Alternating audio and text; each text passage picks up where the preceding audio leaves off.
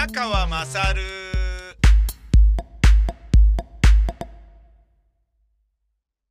お前の母ちゃん宮川勝です、えー怒涛のちょっと、え1週間ぐらいが、えー無事終わりつつあるという。今日ですね山場を越して大忙しの、えーちょっと夏がですね一山越えたっていう山越えたっていう感じなんですよね。うん。いや良かったですね、まあ、最初はね無理してあのー走ったりとかねジョギングとかもやってましたけどうんとここちょっと2日ぐらい2日3日かな雨とかもあり走れてなかったですね、うん、あのジョギングはできてなかったですね。その代わり、えー自転車で移動するとかそういうような感じであのバランスをね取ろうとまあ別にあの体重増えたりもしてなかったんで、まあ、いいんじゃねみたいなことなんですけどねで今日はえっ、とあのーまあできたらえーこのぐらいを搬入できたらいいなと思ってる分が全部搬入し終わったので、まあ、ちょっと軽いトラブルもあったんですけど無事搬入し終わったのでよっしゃっていう「I got it!」っていう感じですね「I got it!」って言ってねあの、えー、とフセイン見つけた時の「I got it!」じゃないですよ、えーあの「I got it!」じゃないですね、えーあ違う違うあれは「I got it!」じゃねえや。I got a him だ。I got a him だ。I got a him ね、あ違う We got a him か、ね、私たちは彼を、えー捉えた。We got a him だったね。確かね。フセインの時はねすごかったね。えーまあなんてことはさておき、まあ、何しろ俺は I got it ね。やったぜ。っていうそういうことですね。で、えーあこれ多分大丈夫だなと思ったのであの自転車で行ってみようということで、えークロスバイクでラジオ日本に納品しに行き今から、えークロスバイクで吉祥寺に行くっていうそういう感じですね。親のマンションにご飯を届けに行くんだけどで遅い昼飯を、えー途中ですね代々木上原あたりのファミリーマートで、えーサラダチキンとゆで卵を食べるっていう。で炭酸水飲んで膨らましてでここからまたガシガシこぐっていうね、えーそういう感じです、まあ、あの結構あの漕いでるんで、えーもうあの T シャツが潮吹いて で乾いてそれそれが塩になってその塩がパラパラと落ちた後にもう一回汗かいて濡れてみたいなそんな感じになってますね。ええ。だからなんですかねやっぱあの女の人のねええあのあそこをいじってね塩を吹かせまくってきた人生を送ってきた僕としてはやっぱ自分がねそろそろ塩を吹いた方がいいのかなっていう、えー嘘です。ごめんなさい。本当すいません。本当すいません。申し訳ないです。本当すいません。本当すいません。ええ。あのーえちょっと近くに人がですね。え俺と同じジャイアントのクロスバイク乗ってる外国人の人がですね目の前に止まったんで 塩ふかしてるっつうねみたいな でかい声で言ってたのがちょっとちょっと頭悪いなっていうそういう感じでしたね。ええええ大丈夫です。あの今ファミレマファミマの外のベンチに座ってそれ食べ終わったからゴミ箱に捨ててそこで録音してるんですけど、まあ、その彼はね、ええ俺があの潮吹き話をしていたのをあのーまあ、嫌気がさしたわけではないでしょうがファミマに入っていったので何の問題もありません。セーフ。OK ラッキー。シマウマはい。そして、えー外を、まあ、自転車で移動するにあたりなるほどなと思うのはやっぱあのーマスクのつけ方がどうなのっていう人が結構いるよね。でうわーくっそ。ちょっと待ってください。すげえくっせうわダメだ。うわ危ない。うわ臭かった。いや臭かった。今おじさんがねこのファミマのゴミ箱にゴミ捨てに来たんだけどすっげえ臭くてカレー臭がこんな臭いんだっていうぐらい臭くて。いやきついなやっぱ俺もああいう風になっちゃうのかな。すごい臭かったな。あれなんだ脇が。か脇がじゃね？いや脇がだったらしょうがないよね。うん。びっくりだったな。その人がいたからなあまりの臭さに俺喋れなかったな。びっくりしちゃって失礼しました。あのこのね移動している自転車で移動している中で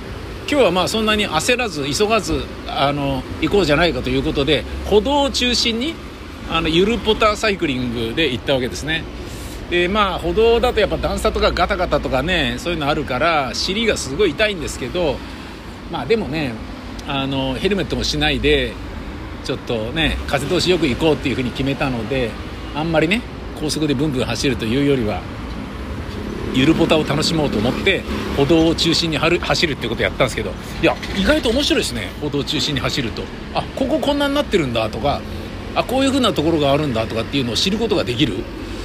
例えばなんだろうなあのー、外苑の辺り外苑前の辺りとかね信濃町の辺りとか歩道を走るとあこうなってんだとかあこっからこうやって行けばあなるほど。え明治記念館の裏がこうやってあ自転車で行けるじゃんこれとか今度行ってみようかとかそんなようなのがいろいろ目に入って面白いですね。っていうのはまあ良かったんですけど俺がね信じられない人たちが何人かいたんですよね。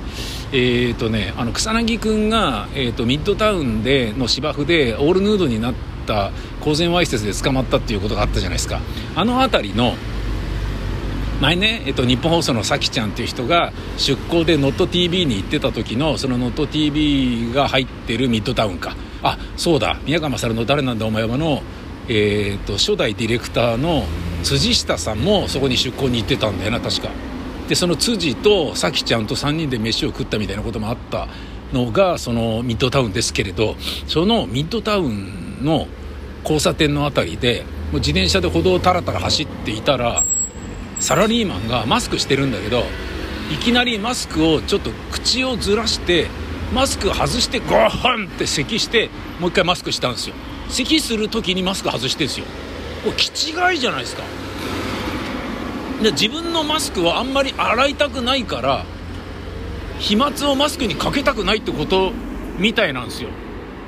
いやこいつ気違いだと思ってこいつ死ねばいいのにと思っちゃった俺本当に。許せなかったらその瞬間俺そこバッと通っちゃったから何これもう嫌なんだけど。それとですねもう一個はですね今あのまあここでねえっ、ー、と脇がっぽいまあ脇がとかはラジオでは絶対言えないですけどね。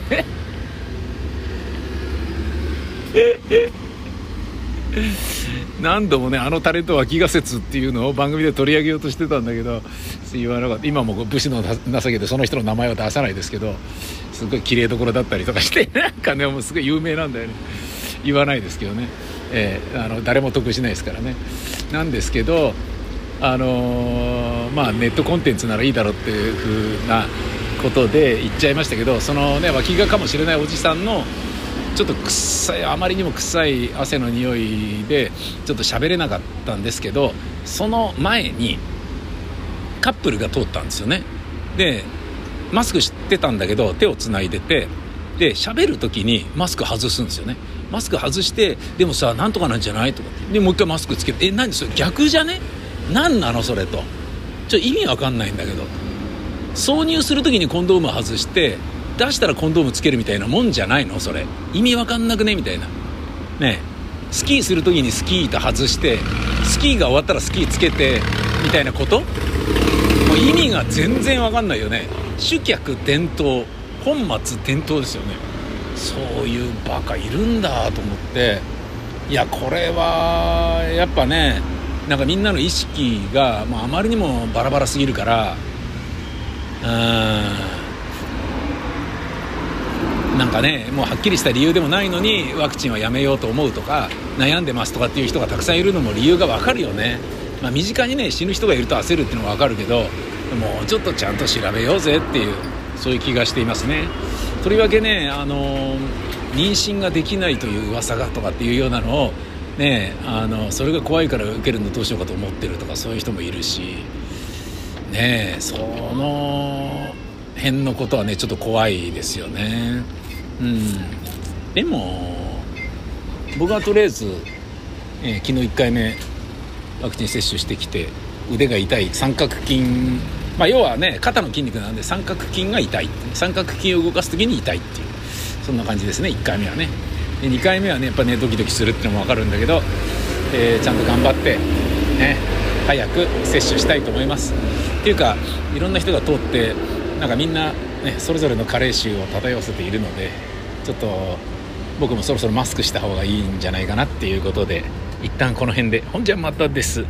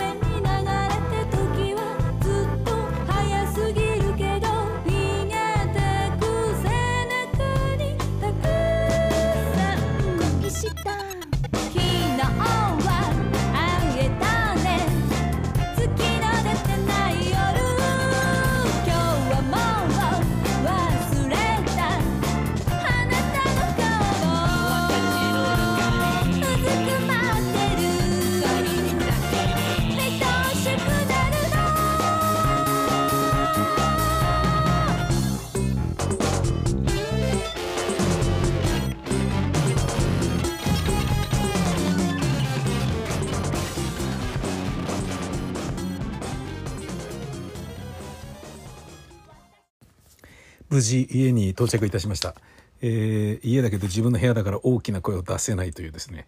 えー あのなんかあんまうんどうなんですかね。こう一家の主なんだからね。えー、まあそう収入の何割かはラジオで喋って稼いだりもしたわけですからね。一般のねあの日本人とかに対してはねそういう自分の側面の方が知れ渡っているっていう要素が強いと思うんですけどね、うん、ただまあね無料のものですからねラジオなんつうものはね。そういうのでねこう人気者になったところでまやかしみたいなところがあるからね。そういうのに騙されないぞ騙されないぞと。ねあの波にさらわれそうになるのを一生懸命踏ん張るっていうそういう数十年ではありましたけど。とはいえね、えーそういうあの収入源もあったわけだから今もあるわけですからそれ考えたらねもっとねあの家で堂々とね「というわけでございましてですね」とかって言って喋ったっていいんじゃねえのっていう気がするんだけどなんかねちょっと我慢してますねやっぱりね。うん、いやあのねラジオ番組の編集をやってる時にせがれも娘も大学受験とか高校受験とかそういうのがずっと続いていたので、うん、でちょっと音やもうちょっと小さくしてくれるみたいなことを言われるっていうね。あとはこのコロナ禍でね、家族が家にいる時間が異様に長いっていうことにより、大きな声出しづらいとかそういうようなこともあるからなんだけれどさ、え今、えー、お風呂沸かしてですねもう汗ぎとになった体をここから洗い流すみたいな作業に入るわけですよ。もう砂なのか汗の塩なのかなんだか分かんないものが足とかついてますね。えー、でやっぱり僕はあれだなあの蚊に刺されないようにってことだと思うんだけどさあのピッチぴったりした黒いタイツとかあるじゃないですか登山とかランニングの時に女の人が履いてるやつね色っぽさのかけらもないやつね。でもねあれによりね守られなんかね転んでもすりむかないとか蚊に刺されないとかそういうことなんでしょあれきっとねあれはあの僕はやっぱ蚊に刺されまくってでもいいから履きたくないっていうそういうタイプですね。うん、でできることならサイクルパンツもお尻にねあのお尻が痛くならないようにっていうのでいい感じだとは分かっていても履きたくないんですよねやっぱりね。うん、やっぱラフな格好で乗りたいですよ。今日気持ちよかったなあの、まあ、車道も出るんですけど、ヘルメットをかぶらず40キロ走り、40、まあ、50キロぐらいか。50キロぐらい走り、短パンでサンダルでクロックスね。で、えっ、ー、と、T シャツ、あのー、こう SNS で教えてもらったやつね。ユニクロの、なんだ、ドライフィットっていうやつかな。うん。であの半袖ですよねもちろんね。だからすっげえ気持ちいいんですよね走ってて。まあ日差しをね食らっても走ってるから風が当然あるし まあこれ何度も言ってますねこれね。何度も言ってるねこれね。ほんと気持ちいいな自転車って。と改めて思った。みんなあの自転車舐めてる人ね舐めない方がいいですよ自転車。本当にいいですよ。そしてクロスバイク本当にいいですよ。俺ね10日ぐらいえーと、空気入れないでおったんですけど今日後ろの空気を入れてから出発したらいやーすごい下がってましたね空気圧。えっ、ー、とね110まで OK っていうタイヤなんだけど、まあ、大体95から100ぐらいまで入れときゃいいんじゃないですかっていうふうに自転車屋のお兄ちゃんが言ってたのね。まあそうだろうとあんまり入れすぎるとねドンってね段差行った時にねあの入れすぎてることにより余計なことになったりする可能性があっても嫌だからっていうことだと思うんだけどさ。ね、まあ初心者だからそのぐらいにしといた方がいいんじゃないっていうことだと思うんだよね。なんだけど僕はまあ95ぐらいに、えー、したんですけど、それね、やる前はもうなんかね、60ぐらいまで下がってましたね、空気圧が。うわ、これは疲れるわけだと思って、一昨日ぐらいもね、なんか昨日も乗りましたけど、でね、ちゃんとパンパンに入れたら、まあ当然尻は痛いんだけど、めちゃめちゃ加速がやっぱいいですね。クロスバイクマジ神。まあ、神ではない。神ではないですね。生き物ではないんで、クロスバイクはね。生き物ではないんで、神ではないですけど、ただいい感じですね。えー、ということが改めて思った、えー、本日でしたよ。うん、気持ちよかったな。いろんなとこ走って。で、坂も、あの、ね、アウターとインナーの、要は前の、えー、なんていうの、ギアをガシャンってね、上りだと思ったら前のギアをインナーにしちゃうっていうのがこれ一番いいんじゃねと思って。で細かいのは後ろで微調整するってね。で頂上に差し掛かったらアウターに戻すみたいな。あ意外とこれでいいじゃんみたいな。うん感じでね楽しかったですね。途中でねあのミニストップ寄ってあの甘いものをね褒美として自分にくれてやったりしてね これだけ走ってんだから甘いもの食ったっていいんじゃね？みたいなね、感じで食ってましたね。えー、そして、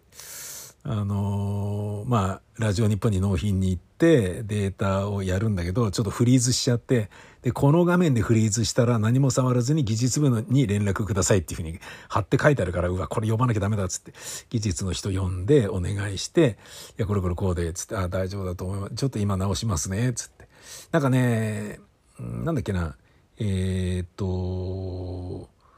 そっか、だからカードリーダーとの相性で、カードリーダーを立ち上げ、あ、違う、認識してない時がたまにあるらしく、外部から素材を取り込むっていう時に、フリーズしていつまで経っても、あれあれ？みたいなことになっちゃう時があるんですよね、つって。で、あ、まあ、でも、エクスプローラーで見てみたら大丈夫なんで、あ、これで大丈夫だと思います、とかって言って。OK って解決っていうことになったんですけどね。うん、で、えー、宮川勝 MT とかうちの会社で作ってる番組をいくつか納品してでよっしゃっていう感じで、えー、父親のマンション吉祥寺に向かいでラジオ日本から吉祥寺に向かうとなったらやっぱあれなんですよね。原宿出て原宿の表参道からさーっとあのねえー、ラフォーレの方にあの行っ直線で坂を下りでそこからまた一直線で上りで代々木体育館の辺りからまた下りでもう一回登ってでさらに代々木上原の方にまた下りとかっていうあのアップダウンを繰り返しながら、まあ、漕ぐけど気持ちいい漕ぐけど気持ちいいっていうのを繰り返してねすごい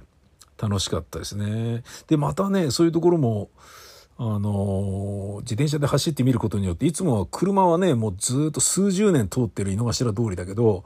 あこんなになってんだとかあここにこういう店があるんだとかあ今度こっち行ったらなんか面白そうだなとかっていう小道を見つけるというですね。なんかもうおじいさんの散歩みたいな感じになってきたな。うん。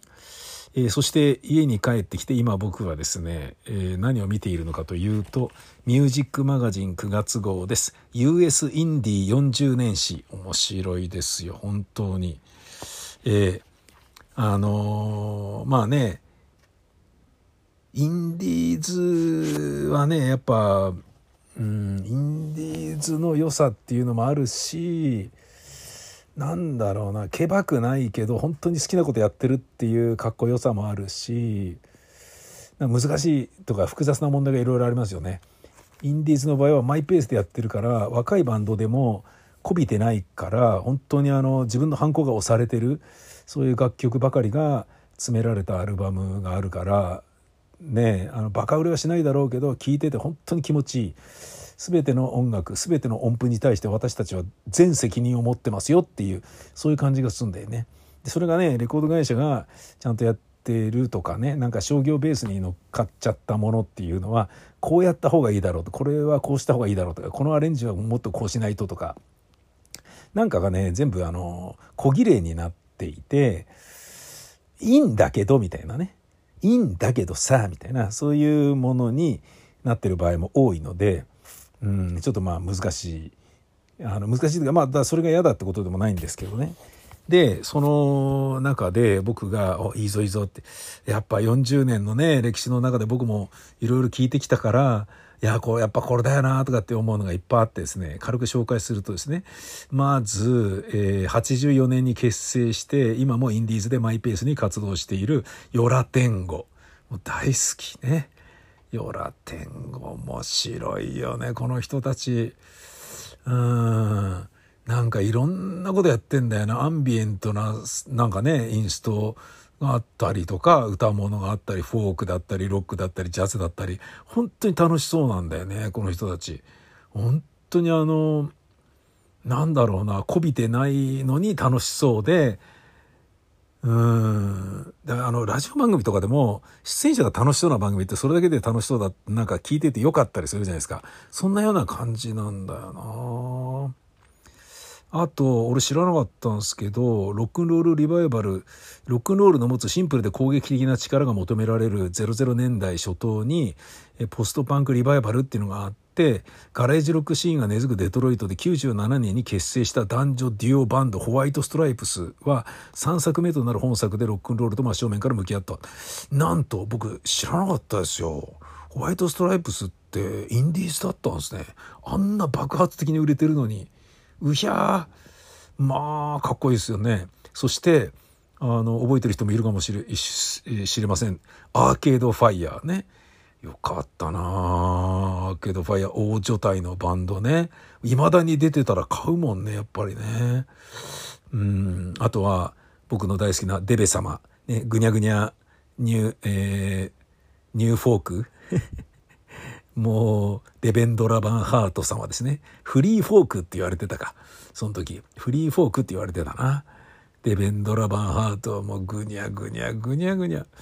すっごいいろいろあったよ。で、このデベンドラ・バンハートがバシティ・バニアンっていうのをゲスト参加で呼んで、でそのバスティ・バニアンっていうのは1960年代から70年代に1枚だけレコード出していなくなっちゃってでその後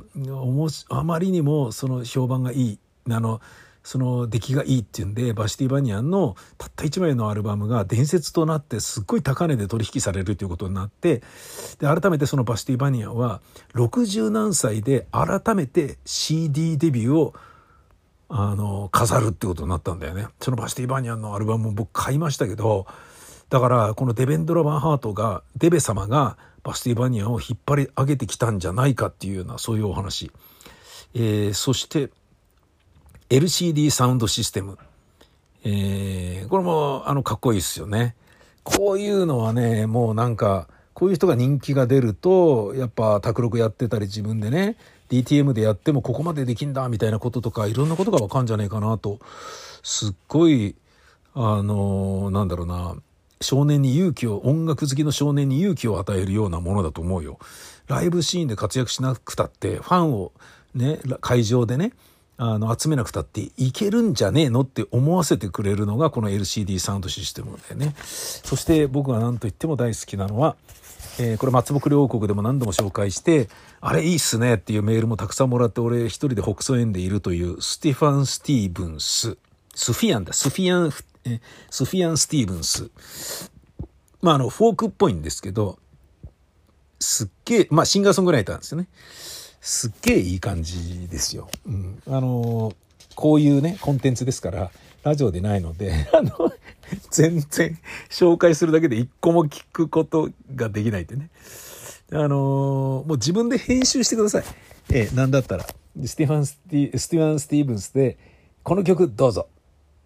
いや、よかったですね。本当に素晴らしいですよね、スフィアンね。というような間に今のところにスフィアンの曲を入れて、で、改めて聴いていただければいいかなと。次はですね、キャットパワー。このグレイテストっていう2006年のアルバムは僕も買いました。モデルや女優としても活躍するなど、インディーシーンで輝いていた女性シンガーソングライター、勢いがありましたね。本当に素敵でしたね。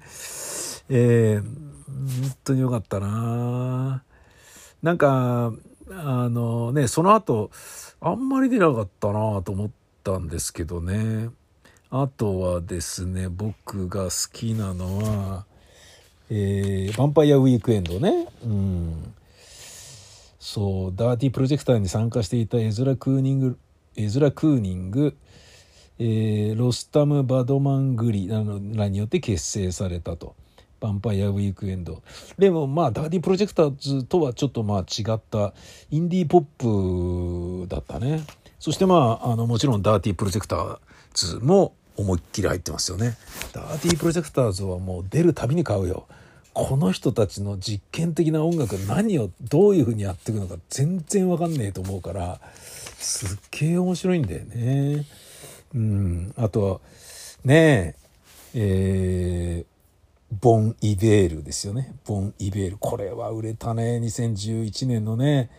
ボン・イベールでこの曲です。どうぞ。はい、素晴らしいですね。素晴らしくないよ。わかんないよ。でも後で自分で編集してみてください。すっげえいいと思えるかもしれないからね。うん。いや、もうなんかいっぱい、あのー、あって、あ、これ俺買いたかったけど買わなかったんだよな。視聴だけしていいなと思ってたんだよなっていうのを見つけちゃうと、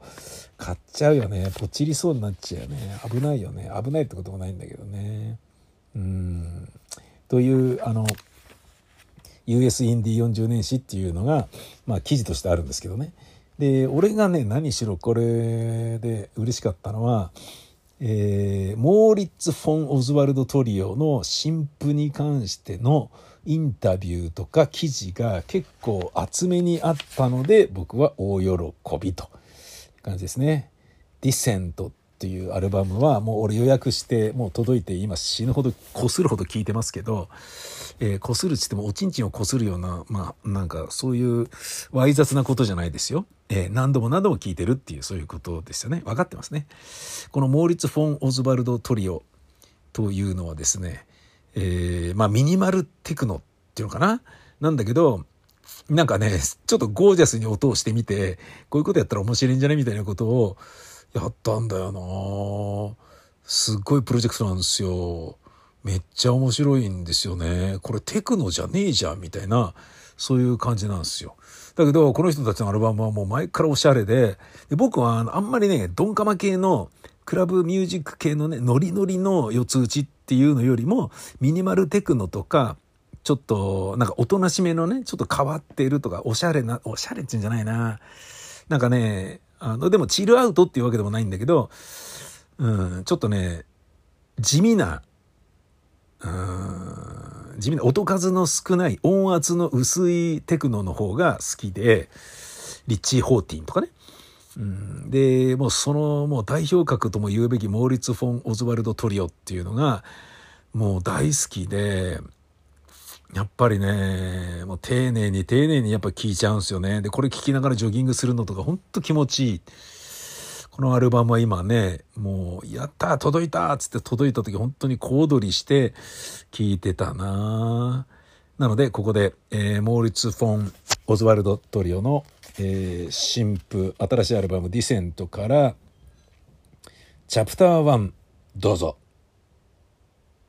はい、素晴らしかったですね。いいですね。何言ってんだ全然わかんない。全然ダメだよね、これね。えー、もうしょうがないですよね。だから、あのー、なんだろうな。ね、俺なんかはね、全然ね、ラジオじゃなくて、ポッドキャストでいいじゃんみたいに、逆にポッドキャストの方が、なんかね、変な企業の社長のおベンチャルとか言わなくていいし、あの、ゲストのね、なんか今日もお綺麗ですねとかね、いや、あの、新しいアルバム聴きましたけど最高ですね、とかね。あの、いや、データバッカーのあの小説読みましたよ、面白かったです、とか、そういうことを言わなくていいから、ポッドキャストで十分じゃんとかっていうふうに思うんだけど、やっぱね、ラジオ番組をやりたがるのは、こうネット世代じゃなくて、テレビラジオ世代であるということと、やっぱ冠番組が持てるという、ね、あの、本当にくだらない喜びみたいなもの、自己顕示欲が満たされるわけでしょ？タレントなんかはそこがね、一個のね、なんか、あの、ステータスシンボルみたいなものがあるんでしょ？知らないけどね。喜ぶ人多いもんね。だけど、そういうのとまた別に、曲かけられるっていうのがあるよね。で、自分の曲、好きな曲を何でもかけていいと思っている、勘違いしてるバカタレントたくさんいるんだけど、そんなことないからないとけど、いろいろあるからな、曲かけるっつったって。それは確かに、あのー、まあ、番組によってはありますよ。あのー、なんだろうな、言ってみりゃ、えー、あの、コミュニティ FM でやってるやつとかね。そういうので好きなの音楽かけていいですよみたいなものとかはあるっちゃある。うん。なんだけど、でもそれもね、うん、なんかね、まあ要はオナニーだから、うん、シンプルにオナニーですよね。だからそのオナニーでも十分満足できるんであれば、そういうの喜んでやればみたいなのもあるし、うん、なんかね、まあラジオにおける音楽ってかなり難しいからね、こう好きだからって言ってかけていいのかっていうとそんなこともないし、複雑な問題がいろいろ絡んでくるじゃないですか。あとはね、やっぱいい選曲の場合はね、番組のグルーヴ感を損ねずに、えー、例えばね、1曲目はね、パーンと明るめのキャッチーな、えっ、と、メジャーのね、蝶々の曲をトーンってかけて、とかね。で、それが深夜放送だったら後半にはちょっとね、バラッド系置いといて、置きに行ってとか。で、最後にもう一回ね、ラス前にもう一回盛り上げて、で、最後の曲はちょっと渋めの曲で、落とし込んでしっとりと終わるとかっていう感情の起伏をね、その曲で作る場合もあるし、でその曲によって、曲を挟むことによって、次のシーンでバカ騒ぎしてたコーナーからいきなりしっとりコーナーにドンってね、空気を入れ替えるようなことも曲によってしてもらう。つまりそのパーソナリティの、えー、楽屋に行ってね、衣装を着替えるような、そういう時間になるのが音楽だったりもするから、そういう使い方をしっかりやっている番組はね、あの、ちゃんとしてるんだけど、そうじゃないような、ただかけたい曲をかけるみたいなのとかになっちゃうと、なんだかな、みたいなものにはなるけど、でもラジオ番組やりたい人っていうのはやっぱ曲かけられるっていうのもね、その自己顕示欲ともう一方の側面であるんだろうね、きっとね。うん、今ね、こういうのやってみるとね、あの、はっきりわかるよね。あの、ラジオだったらこれ絶対かけなきゃいけない話になっちゃうし、例えばさ、パーソナリティがフリートークでこういう話したら、バカ、なんか、あの、レコード室行ってこれ持ってこいとかっていうふうなことが、あの、あるよね。AD 走らせて、宮川さんがなんかモーリス・モーズワールドとなんか取りななんかそのアルバムちょっと持っ買ってこいとかって絶対なるじゃあ書けないと絶対形にならねえだろうつって番組の体裁がおかしいだろうみたいな、ね、そういうことになっちゃうっていうね。えー、まああのそういうなんかねあの、変な、変なっていうかね、番組としてね、その曲の話してんのにレコード室に走らないで、ではここでつって全然違う曲かけたりするみたいなことも往々にしてあるけどね、やる気のないスタッフとか、で、それを別に間違ってると思わないってね、パーソナリティが勝手に曲の話をし始めたので、そんなの無理ですみたいな感じで、ね、そういう番組もたくさんあるだろうけれど、今やってみるとね、明らかにね、この1秒も音楽を聴けないっていうこんなにいろんなアーティストの名前を言ってるのに、1秒も音楽をかけないっていうね、ひどいですね。こういう音楽番組もいいかもしれないね。うん、よくないね、全然ね。えー、あのー、えーとね、これアンカーっていう、えー、とアプリがすげえ便利でいいんですけど、あの、アンカーでもね、えっ、ー、と、Spotify のコンテンツだったら、Spotify でしか公開されないけど、Spotify の中にある音楽を使って、えー、音楽入りのコンテンツを作ることもできるんだよね。アンカーを使えばね。で、その代わり、Spotify の音楽を使ってる場合は、Spotify でしか公開できないよね。えー、そういうようなのも、んなんか、まあやってる人もいると思うし、あのー、なんか、なんだろうな、可能性としてそういうのもやってみましょうよみたいに、こう、とりあえずね、手当たり次第、つばつけとくか、一応やってみっか、みたいな感じでやってるね、あの、ラジオ局とかはね、こう、必死にこう、なんだろうな、そういうね、ネット系での音声コンテンツの、なんだろうな、陣地取りというかね、あのまあね、AM ラジオもうすごい遅れてるので、ね、全然やっててなかったじゃないですか。逆に舐めてましたよね。そんなところにね、そんなタダで聞かせるのに、あの